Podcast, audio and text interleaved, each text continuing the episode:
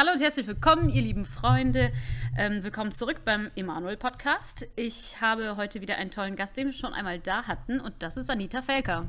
Hallo, ich freue mich Schön. hier zu sein. Ja, genau. Ähm, voll toll, dass es geklappt hat. Du warst ja schon mal da. Für diejenigen, die sich das nochmal anhören wollen, das war letztes Jahr am 16. Mai, da ist die Folge online gekommen. Also es ist ziemlich genau ein Jahr her. Und beim letzten Mal haben wir uns über das Thema Lesen unterhalten. Da hat sich bei mir allerdings sehr viel getan inzwischen. Aha. Die Bücherregale sehr gewachsen seitdem. Ähm, und heute geht es um das Thema Sprache.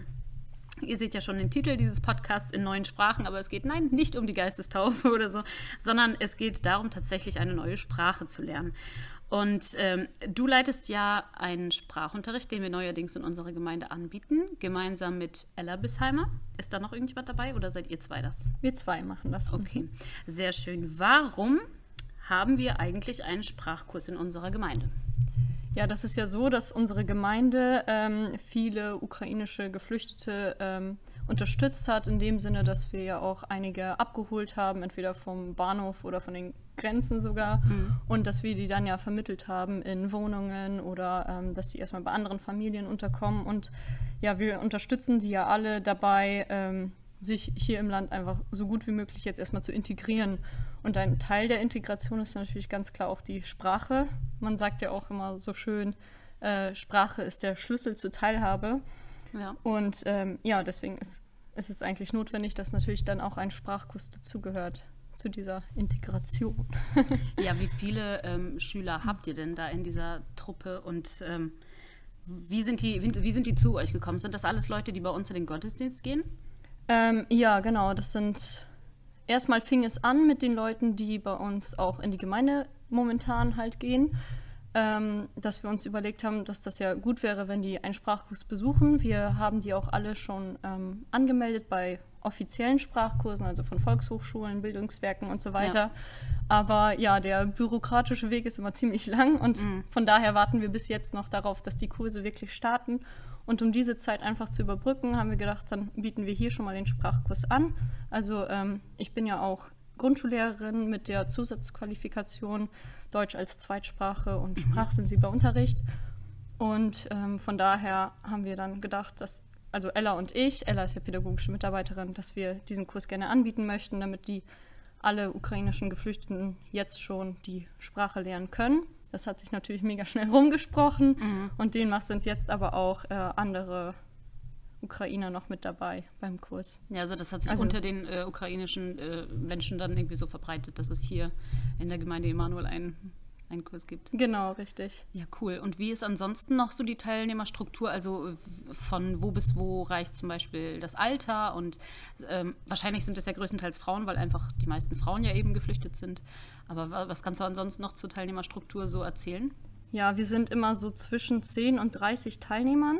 Ach was. Ja. Oha, das ist ja richtig. Genau, ja, Schön. das stimmt. Ja, also ähm, je nachdem, wer gerade halt kommen kann. Ne? Mhm. Also, viele von denen haben ja auch kein Auto und sind dann immer angewiesen auf jemanden, der die bringt. Von daher ist das halt unterschiedlich. Wir wissen auch nie so, wer da sein wird Mhm. und sind dann immer ganz gespannt. Ähm, das Alter ist von 8 bis circa 60 Jahren. Also ich weiß nicht genau, wie alle alt sind, aber so ungefähr. Und ja, es sind wirklich fast nur Frauen, ein Mann und also ein paar jugendliche, männliche äh, Teilnehmer sind dann halt auch dabei. Ja, sind die, äh, hast du das Gefühl, die sind richtig motiviert und total äh, neugierig auch? Oder, oder glaubst du, dass das eher so auch ein bisschen Beschäftigungstherapie, weil die ja hier noch keine konkrete Arbeit oder sowas haben? Ähm, doch grundsätzlich sind alle eigentlich sehr motiviert, auch die Sprache zu lernen, gerade weil sie sich, glaube ich, hier auch sonst sehr hilflos fühlen und ja auch gerne ähm, hier etwas tun möchten.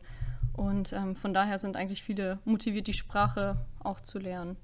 Haben da auch Einzelne schon so Vorkenntnisse irgendwie oder fangen alle komplett bei Null an?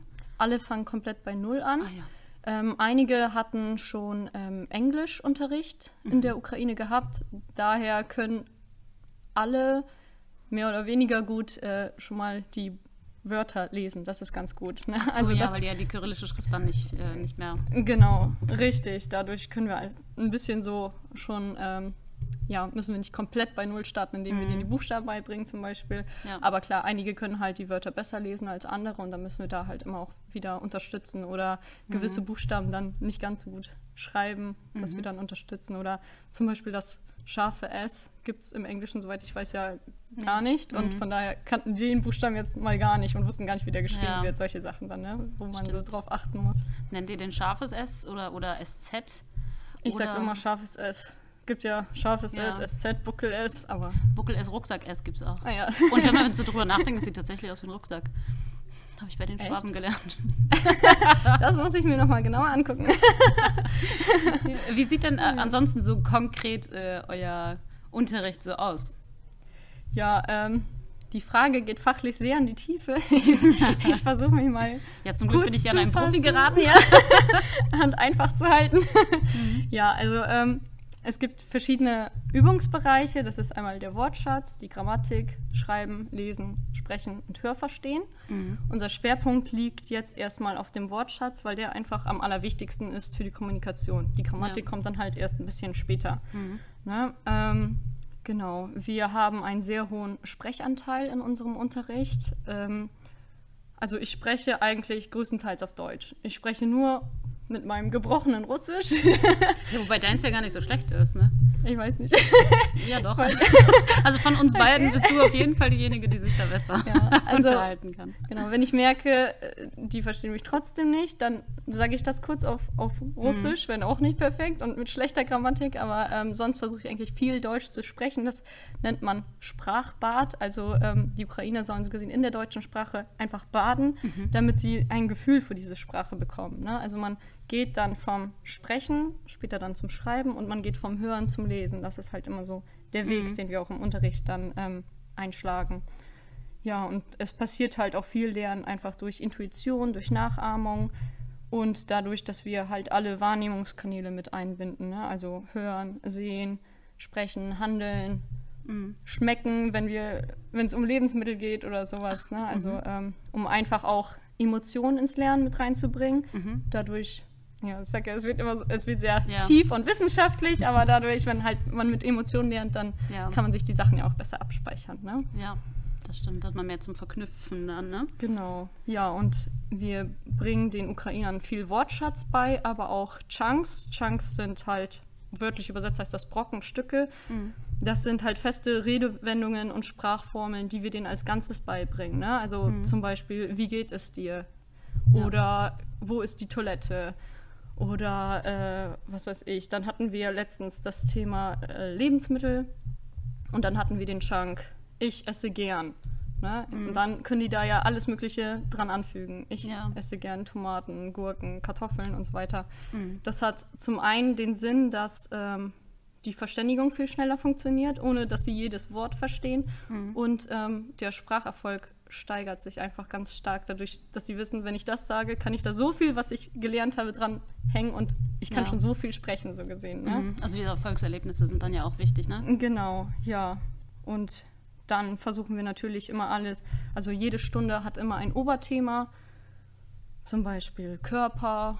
Und dann lernen wir halt alle Körperteile mit dem Chunk mir tut weh, dass sie zum Beispiel bei Arztbesuchen etwas Mhm. So. sagen könnten. Ah Ne? Oder an sich, wenn Mhm. die irgendwo sind, keine Ahnung, ein Kind ist in der Schule und dann tut ihm der Fuß weh, damit es das den anderen auch sagen kann. Ne? Es Mhm. Ja. ist ja nicht selbstverständlich, dass immer jemand dabei ist, der auch Russisch versteht Ja. oder Ukrainisch. Ne? In unserem Landkreis vielleicht ein bisschen mehr, aber Ja. an sich jetzt gar nicht so.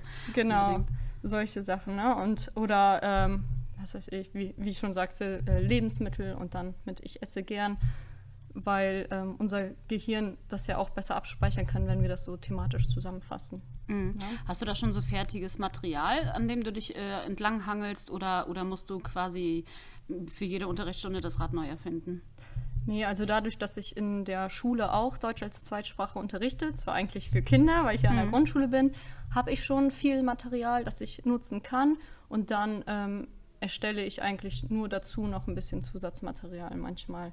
Mhm. Ne? Oder ähm, strukturiere etwas anders, weil was man mit Kindern macht, kann man nicht immer mit Erwachsenen machen. Ne? Ja. Und was ist, äh, abgesehen von dem Alter, oder vielleicht ist das Alter ja gar nicht so eine Herausforderung, aber was sind denn so für dich in diesem Sprachunterricht die Herausforderungen? Also tatsächlich ist es wirklich das Alter. Also Ja? nicht in dem, ja, nicht in dem Sinne von, dass ich sage, keine Ahnung, dass, dass es mir schwerfällt, mit äh, Erwachs also Erwachsene zu unterrichten. Aber man merkt einfach, dass erwachsene Menschen eine viel höhere Hemmschwelle haben als Ja. Kinder. Ja. Ne, bei den Kindern ist es halt so, die trauen sich einfach viel schneller zu sprechen, Mhm. etwas falsch zu sagen. Die sind auch immer so schnell dabei, wenn du sagst, wir spielen jetzt ein Spiel, wir singen jetzt ein Lied, wir tanzen jetzt. Mhm. Ja. Das finden die halt voll cool. Ne? Ja. Und dabei sind die sofort dabei. Bei Erwachsenen ist das immer so ein bisschen anders. Denen ist schneller etwas peinlich oder unangenehm Mhm. oder die sind zu schüchtern. Und das so, Ja. ja, da die zu animieren, da heraus, aus sich herauszukommen, das ist immer so ein bisschen die Schwierigkeit. Ne? Mhm. Also deswegen sprechen wir auch sehr viel im Chor. Mhm. Ja, also die ganzen ähm, Wörter, die wir lernen, sprechen wir mal zusammen. Das, Ja. am Anfang konnten wir sogar nur das machen, weil die sich einfach nicht getraut haben, so alleine zu sprechen. Ne? Mhm. Ja. Und jetzt langsam kommt das auch. Das ist ganz gut, aber Mhm. ähm, ja, das ist halt so ein bisschen immer die Herausforderung, ne? so Mhm. zu gucken. Weil sprechen lernt man halt nur durch Sprechen. Man kann Ja. natürlich auch dann irgendwann mal viel verstehen, wenn man viel zuhört, Mhm. aber eigentlich ist Sprechen halt einfach das Wichtigste. Das stimmt. Ich glaube sogar, dass einige von, ähm, von den Russlanddeutschen äh, das auch von Anfang an eigentlich verpasst haben, diesen Punkt über ihre Hemmschwellen rüber zu springen oder Mhm. da herauszutreten aus ihrer Komfortzone und dann hier jetzt 30 Jahre später im Prinzip immer noch nicht wirklich Mhm. äh, sich trauen zu reden. Ne? Deswegen finde ich das echt gut, auch äh, dann, wenn man das halt im Chor macht, dann hat man ja auch nicht das Gefühl, irgendwie belauscht zu werden, so als Mhm. Einzelner oder dass die anderen das irgendwie jetzt so kritisieren. genau. Ja. Und das ist halt auch, finde ich, das Wichtigste eigentlich beim Sprachkurs, dass man, also ich verbessere natürlich immer auch mal wieder, wenn ich merke, das Wort wird falsch ausgesprochen oder so, aber das mache ich auch nicht ständig, weil ich finde, Mhm. Ja. das Wichtigste ist auch einfach, dass man sagt, boah, voll toll, dass du dich getraut hast Ja. oder dass du das gesagt hast, egal wie es gerade so klingt, ne? Mhm. Viel Ermutigung. Genau. Ich kenne das halt von mir selbst damals ähm, mit meinem Russisch so gesehen. Mhm. Dann habe ich so ein bisschen Russisch gesprochen, dann haben die immer gesagt, äh, hat irgendjemand dann gelacht oder gesagt, Mhm. ah, wie sprichst du das denn aus? Das klingt ja, voll komisch oder so. Dann hat sich bei mir selbst so eine Hemmschwelle Mhm. entwickelt, dass ich mich dann einfach nicht getraut habe, Russisch zu sprechen, so Ja. Und habe auch mega lange nicht Russisch gesprochen. Erst Mhm. als ich dann 2013, glaube ich, war das, bin ich ja Mhm. auch in die Ukraine, witzigerweise, Ja, genau. gegangen, habe da ja ein Praktikum gemacht Mhm. für sechs Wochen und da musste ich halt Russisch sprechen. Das war auch für mich, für mich so ein bisschen der Plan, mich Ja. der ganzen Sprache auszusetzen, um das so ein Mhm. bisschen für mich wiederzuentdecken. Und da fing das dann erst so wieder richtig an, dass ich mich überhaupt getraut habe zu sprechen. Ne? Ja. Was hast du denn in dieser Zeit so über dich äh, Neues gelernt, jetzt seit du diesen Sprachunterricht gibst? Ja, also ich mache ja den Unterricht nebenbei zu meinem Vollzeitjob als Lehrerin und zu anderen Verpflichtungen, die ich habe. Und ähm, ich muss sagen, ich liebe den Sprachkurs hier. Mhm. Das macht mir super viel Spaß und ähm, ich bin auch immer richtig froh, hier zu sein und voll in meinem Element so. Ja. Aber ich muss sagen, ich freue mich auch total, wenn diese Kurse an der Volkshochschule und an den, am Bildungswerk und so äh, starten, weil ich einfach merke, dass der Kurs mich auch zeitlich noch mehr einspannt gerade. Ähm, und mir ist dadurch einfach jetzt auch klar geworden, nochmal so gesehen, wie wichtig es einfach auch ist, die Zeit mit der Familie, die Zeit mit Freunden, die Zeit für sich, die Zeit mit Gott. Und dass das auch einfach wichtig ist, dass wir auch immer äh, Möglichkeiten haben, wo wir uns auch ausruhen können. Auch allein schon, damit wir in dem, was wir tun, 100 Prozent geben können. Also Mhm. oft ist es ja so, dass man dann irgendwie hier und dort und dort irgendwie was macht, aber nicht zu 100 Prozent, weil man kann ja auch gar nicht überall alles geben. Irgendwann mal geht die Kraft aus. Ja. Und ähm, deswegen bin ich auch einerseits dann auch froh, wenn ich dann wieder den Donnerstagabend dann für mich habe, um andere Sachen Mhm. so zu machen, die auch wichtig sind. Ne? Ja, also hast für dich Genau. gelernt, wie wertvoll das dann doch ist, äh, Zeiten für sich zu haben, ne? Genau, auch Ja. einfach mal auszuruhen und Mhm. aufzutanken, sage ich jetzt mal. Ne? Das ist auch eine wichtige Erkenntnis. Ja, auf jeden Fall. Ja, ich habe mir für mich eigentlich so gedacht, jetzt wo viele ukrainische Leute da sind, ähm, ist das eigentlich auch eine gute Gelegenheit, äh, das Russisch wieder so ein bisschen aufzupolieren oder überhaupt erst mal zu erlernen, je nachdem, wo man startet. Ja. Du hast ja auch davon erzählt, wie du dein Russisch äh, dann nochmal so richtig von Grund auf aufgebessert hast. Ähm, was hast du denn ansonsten noch so für für Tipps zum Sprache lernen? Denn die meisten von uns, die lernen ja in der Schule, äh, also Englisch ist ja eigentlich bei so ziemlich allen Pflicht und bei den meisten kommt dann ja irgendwie noch Latein, Französisch, Spanisch, irgendwas dazu. Ähm, und ohne Fremdsprachen geht es ja gar nicht, ne, bei uns so. Äh, was hast du denn da für Tipps, wo es vielleicht ein bisschen besser geht, vielleicht ein bisschen effektiver, vielleicht, äh, vielleicht schneller oder so? Hm. Vielleicht auch so, dass es mehr Spaß macht. Dazu kann ich ein bisschen Schleichwerbung einwerfen. Ja, sehr gerne doch. Und zwar gibt es ähm, auf YouTube dazu ein ganz interessantes Interview von QS24, dem Schweizer Gesundheitsfernsehen. Das heißt, in drei Monaten eine neue Sprache sprechen. Mhm. Ähm, das ist ein Interview mit, ich weiß nicht, ob er Josua oder Joshua heißt, wird auf jeden Fall Josua geschrieben, Josua Koberg. Das ist ein Neu Neurowissenschaftler und der hat an seiner Universität bewiesen, dass es jedem, der eine Sprache sprechen kann, also seine eigene Muttersprache, dass es ihm auch gelingt, eine Fremdsprache zu lernen und das sogar in drei Monaten. Das finde ich, hört sich schon so heftig an, weil das, das so schnell ist. nach einem Scan. Ja, auf jeden Fall. Aber ähm, ja, und die entwickeln sich sehr stark an der Sprachentwicklung eines Babys. Also es geht eigentlich darum, das, was wir auch ähm, im Sprachkurs halt machen, dass man zum einen das Sprachbad hat, also dass man sich der, Stra der Sprache auch wirklich aussetzt, so wie ein Baby im Bauch der Mutter ja schon die Sprache hört mhm. und dann, es wird geboren, es kann nicht sprechen, aber es hört Sprache überall, die ganze ja. Zeit seine Muttersprache und nimmt die auf. Ähm, das Kind lernt genauso auch mit Emotionen, ne? zum Beispiel mhm. bei dem Wort Mama, das sagen die jetzt auch im Interview dann dort, ne? also mhm. das hört ja immer wieder Mama und verbindet es dann nicht nur mit der Person, sondern mit, mit Liebe, mit Wärme, mhm. mit Zuneigung und so. Und dann ja. spricht es das Wort aus. Ne? Und auch geht es halt darum, dass man sich auf die äh, Kernwörter fixiert. Also es gibt ja Wörter, die wichtiger sind als andere. Wenn mhm. ich eine Sprache lernen will, dann ist es wichtiger, dass ich das Wort ich lerne, als dass mhm. ich das Wort was weiß ich was, Spaghetti Bolognese lerne oder sowas. Auch, also wenn du Italienisch lernst, dann ist das ungefähr gleich auch, glaube ich. Okay, da war ich schon. Ja, und genau, so gibt es ja halt wichtigere Wörter als andere, die, auf die ich mich halt erstmal fixieren kann. Hm. Bei ihm ist das aber so ein kleiner Spoiler-Alarm, ja.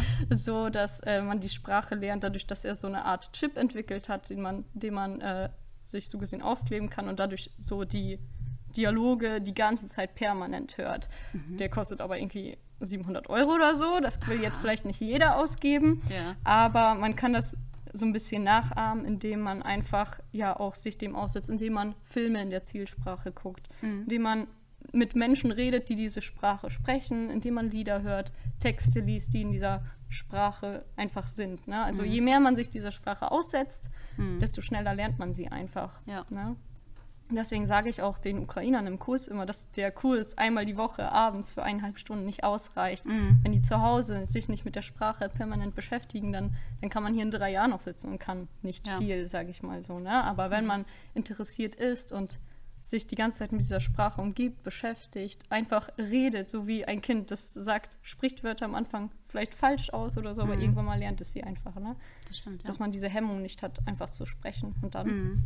geht das eigentlich ganz schnell. ja. Ja, also mit diesen Tipps äh, könnt ihr euch unseren Podcast im Prinzip demnächst in allen Sprachen dieser Erde anhören. Lasst uns immer ja. nur drei Monate Zeit, um die jeweilige Sprache zu ja. lernen. Ja, äh, ich finde das mega, mega spannend. Alles, was du zu dem Thema zu erzählen hast. Also wenn es nach mhm. mir ginge, könnten wir uns noch ganz, ganz lange über dieses Thema unterhalten. Finde auch alles mit äh, zum Thema Unterricht und zum Thema Sprache eigentlich gleichermaßen sehr, sehr interessant. Ich finde es toll, dass du dir die Zeit nimmst und diese Arbeit machst, eben weil es dir ja auch was abverlangt. Mhm. Ähm, und dir und Ella natürlich. Herzliche Grüße auch an Ella. und ähm, ja, ganz, ganz klasse, dass du das machst. Ich hoffe, dass du noch viel Kraft und Kreativität dafür hast. Und schön, dass du heute da warst dass du dir die Zeit genommen hast. Und euch, liebe Freunde, ähm, hören wir oder ihr hört uns in der nächsten Woche. Ihr dürft gespannt sein und bis dahin wünschen wir euch alles Gute und Gottes reichen Segen. Tschüss. Tschüss.